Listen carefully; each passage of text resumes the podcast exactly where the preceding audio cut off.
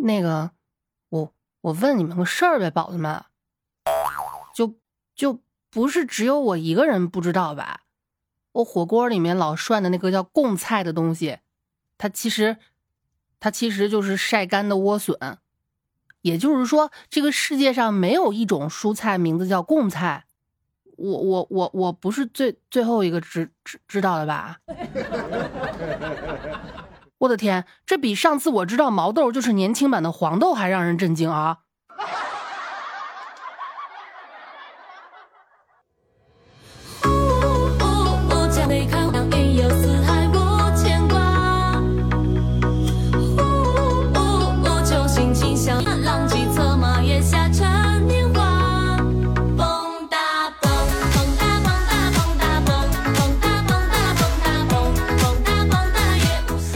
我就觉得我这个精神状态有点不太对劲啊，而且很早之前就发现这事儿了。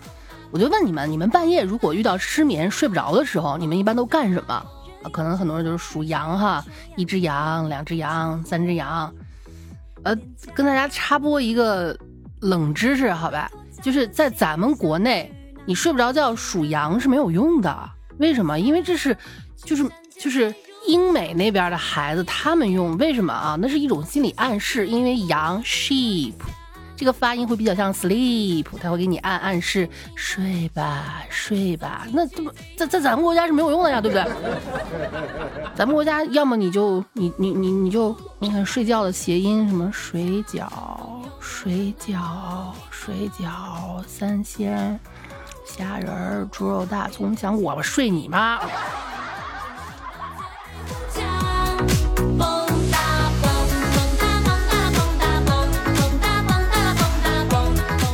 说到这儿啊，让我想起了原来我朋友圈里面一个缺心眼的一个女的，就是其实我对于朋友圈非常的包容啊，就哪怕是微商啊干什么的，就是我通常是不会去删人家的，也不会去轻易屏蔽。我就觉得有时候刷一刷朋友圈，能够看到人生百态，其实挺开心的一件事情啊。但有这么一个装逼女的，我是真受不了她，哎，这就好几回了啊。咱们这边就是差不多在放暑假的时候，她发了一个朋友圈，这定位在澳大利亚。然后呢，穿着那个比基尼在沙滩上晒太阳。我这个人比较正直啊，我就问他，我说你怎么做到的？啊，老生常谈了哈，只要你好好锻炼，少吃碳水，然后管住嘴，迈开腿，你也可以像我一样的。我说不是不是不是，姐妹儿，咱们这儿现在是夏天，澳洲那边应该是冬天，你是怎么做到穿个比基尼，差差不多相当于光个腚在海边晒太阳的？然后他就没回了。后来又一回啊，他又发了一个什么？就差不多相当于那种啊，不转不是中国人那种缺心眼儿的是什么？哼，在五二零节的这一天，外国的男人们都会给自己的老婆送化妆品、送包包、送礼物，而中国男人最多请老婆吃顿饭。我说外国人不过五二零，你怎么知道的？你去过吗？我天天全球飞，我难道懂得不比你多吗？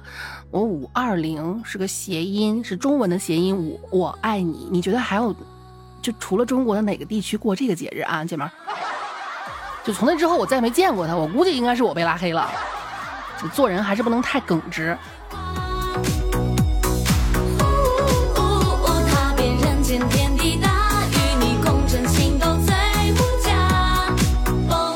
所以我这个人格啊，我就特别欠。就在在做这个十六人格测试之前，我一直以为我是一个跟世界格格不入的人啊。直到做出来这个测试，就虽然说 ENTP 这种人格比较稀有吧，但最起码全世界也会有那么一大批人跟我一样啊，喜欢犯贱，喜欢发神经。大部分人对于这个朋友圈里面的这些装逼狗啊，这个态度都是哎呀，要么我拉黑他，要么我屏蔽他，我眼不见为净，要不然不关我事，管他干啥？不像我这种人啊，我就想犯个贱。哎，我一天不犯贱，浑身难受，对不对啊？尤其是就这种就这种性格，也也渗入到我的婚姻生活当中。你们看见谁儿子都已经上二年级了，到现在我老公不敢走我前面。就是你们知不知道有一种方法，就是把那个手指头子啊上下一跨千年杀。哇，如果不犯贱的话，这个人生将会多么没有乐趣，我想都不敢想，对不对啊？所以说我经常怀疑我的精神状态，现在不怀疑了，现在很坦然了。我就喜欢看人家发疯，哎，我看人发疯比我自己发疯都快乐，是不是？这不是前两天我在点菜的时候，前两天突然想吃饺子，我在点餐的时候呢，你们知道我这个人就是，我不知道有没有人跟我一样啊，我决定，假如说在大众点评或美团上面去选一家店或者选一个外卖的时候，我习惯性先看差评，因为差评决定了这个商品或者这家店的下限，就是如果它的下限我还能接受的话。嗯，就打个比方说，如果一家餐厅，我能接受的是它味道还行，就是但是服务吧一般，因为我我真的不喜欢被过度服务，就哪怕你不理我，你不理我，我高兴死了，那让我自助都可以，但你的东西要好吃。就之前我找过一家餐厅，那家餐厅的差评是味道虽然很好，但是服务巴拉巴拉巴拉，不是去你妈的，这这这这这，走啊，去啊，吃啊，什么人家差评都说人家味道不错，那能差到哪儿去？是不是？就是我找一家店的时候，我会先看差评，直到我翻到这样一条差评，哇，我开心开心坏了啊！这那天我想吃饺子，嗯，找到一家饺子馆，翻了一下，有这么一条差评，哇，太棒了啊！文采斐然。清顺治年间，通州地界有个出了名的地主老财铁公鸡。这一年腊月三十，他不顾儿女劝说，哆嗦着爬起来，挪到厨房，掏出前年剩的陈面粉。揉成煤面团儿，要拿它包饺子。老财主把面团搓成长条，切成两截儿，还没来得及揪成面剂子，就一命呜呼了。家里人哭天抢地，乱作一团，给他出了病。剩下桌上的两截面团，吃也不是，扔也不是。老财主一生吝啬，糟蹋一点面线头都是割他的肉。家里人一商量，把两截面陪葬进了棺材里。自甲午战争后，清王朝大厦将倾。一九一二年，溥仪退位，清王，民国立，老地主的坟头已湮灭无存。雨季到来，河道中污水流溢，侵没了土壤。老地主的棺椁被雨水浸泡多年，陪葬的两节老面团因此产生了化学反应。近二十年来，城市体积飞速膨胀，东五环被开发殆尽，老地主的坟茔在楼盘地基中挖掘中裂开，久经沧桑的老面团重见天日。这时，一位路过的美团商户偶然发现了它，见左右无人，将它捡起来，吹了吹灰，拿回店里擀成了饺子皮，包上了牛肉、大葱和韭菜鸡蛋的馅儿，包装后交给了外卖员。这就是我今天点的价值五十元的牛肉、大葱、韭菜鸡蛋的味道。好好好啊，这个世界真的颠成了我喜欢的样子。一个是这个，还有另外一个是前两天打车的时候看到了一个滴滴司机，哇，我这真是中二无处不在啊！我就喜欢他们这种精神状态，跟我一样。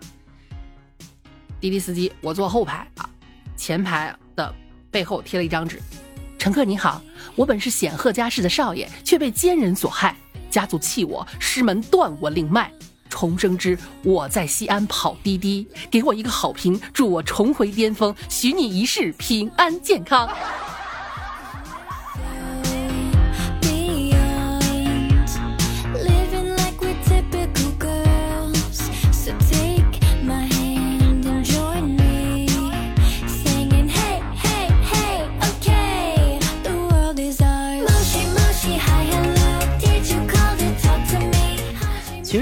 我一直觉得我这个神经病可能全球不一定能遇到几个了啊，就是我不刚刚问你们晚上睡不着觉都想什么哈？我睡不着觉的时候想的最多的就是奥特曼有多高啊？如果一条蛇、两条蛇互相含着含着对方的尾巴吃，吃到最后能剩下什么？缠木乃伊的布如果发霉了？木乃伊会不会跟着一块儿发霉哇？就我现在不敢去看我手机上就是百度那个 iPad 的搜索记录，我都是定期删的，我就害怕被我老公或者哪怕是被我儿子看见了啊，他们会觉得我就把把我再送进精神病院去啊。直到后来，就今年过年回家的时候，我的一个老同学，高中同学，他后来大学毕业之后去了国外啊，具体在哪儿不方便透露吧，但是。啊，行，就是那个吃什么都不好吃的那么一个地方啊，欧洲的一个国家，日不落帝国。对，然后呢，我就发现他这个精神状态啊，领先我好几十年。为什么？就具体表现为回来之后，看什么都好看，以及吃什么都好吃。你们见没见过一个三十多岁的一个一个就就就是中青年女生吧？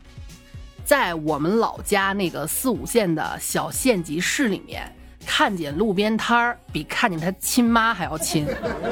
我们那儿一整个正月都是就是城管不管嘛，你在路边摊儿卖什么的都有啊。我们那边炸大麻花的啊，做那个饼子夹肉的，还有路边路边做那个丸子汤的，就是他毫不夸张，他就跟那个就是武武松进了快活林一样啊，他那条街从头吃到尾，吃完之后一抹嘴，我们回去吧。我想着终于能回来了，哎，从尾巴再吃到头，重新吃一回。煎饼果子要两套，一套两个鸡蛋的，一套三个鸡蛋的。丸子汤光要丸子不要汤，跟老板说多少钱我加给你，你就给我先上那二十块钱的丸子。让我最无法接受的就是他看见卖辣条的摊子啊，就是他展现出了一种羊啊不是狼看到羊之后的那个表情，最后跟人家说啊就这个这个这个这个啊这几个味道各来一个吧，我都尝一尝，好吧。呃，我要十五块钱的，这二十啊，行行行，二十就二十，哎，你再加一点吧，凑够三十的给我，好吧？就从那一刻啊，我对于留学生这个群体产生了巨大的同情。那么想请啊，就我知道楚老师的这个听众当中呢，在在国外的宝子特别多，我就想问你们一下，你们真的有这么惨吗？他跟我说，他说你凡是凡是看那些回国之后装逼的，说啊，你 you know。Actually，我们在国外，我们有吃非常好吃的下午茶，怎么怎么，这这这种全部都是假瘤子，真正的瘤子回国之后看什么都好吃，抱个老干妈啊，你再给他一锅馒头，他能吃一晚上的饭，是不是真的啊？我找他验证一下，好吧。但是呢，我之前找一个就是在在国外的，在新加坡的我一个听众，他跟我说啊，说吃的怎么样他不知道，但是反正看病是挺困难的。他当时是在新加坡牙神经坏死。去看医生，挺贵的啊。那医生就问他：“你什么时候回中国？”他说：“还有一个月。”然后医生开了一堆止痛药，说：“你忍一忍啊，熬到回国再处理，好吧？”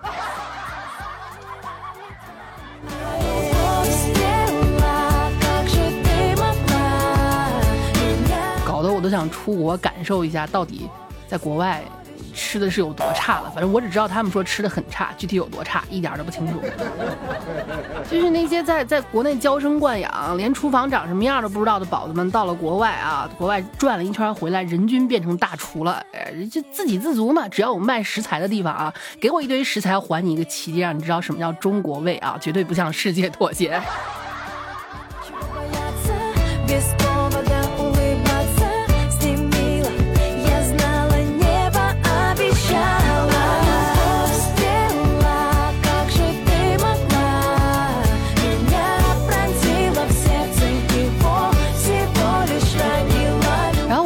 姐们儿，我说你在那边也有固定住所了，也有固定工作了，你这好几年不回国，今年回来干嘛？我你想跟我年纪一样啊？我那个姐们儿跟我说一声长叹，我妈催我结婚，跟我说在这边认识了一个啊，就不是在一个国家留学，但是家庭条件差不多的留学生，回来让我相个亲。我说我的天，太狠了啊！这你出国都逃不过相亲这件事儿。其实。哎，说就是我我翻了一下我的私信，也有好多听众朋友就是说，每到过年被催婚，每到过年被相亲，就好像如果你不结婚的话，你是整个一个家族的原罪，你是家族的罪人，是吧？再跟你们强调一下啊，如果再有长辈跟你说什么不孝有三，无后为大，你就怼他。这个无后说的不是没有后人，而是无后为大的意思是没有尽好做后辈的职责，这个是最严重的。算了，说这也白费，反正你劝不过你妈，是吧？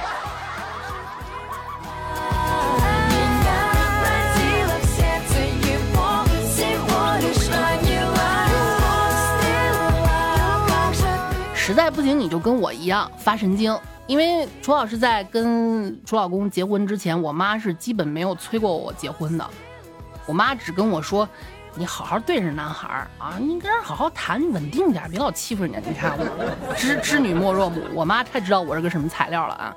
就是你抽风发神经，当你的精神状态极其不稳定的时候，你的父母可能开始会同情那个可能要跟你结婚的另一半，而不会着急让你结婚，你懂了吧？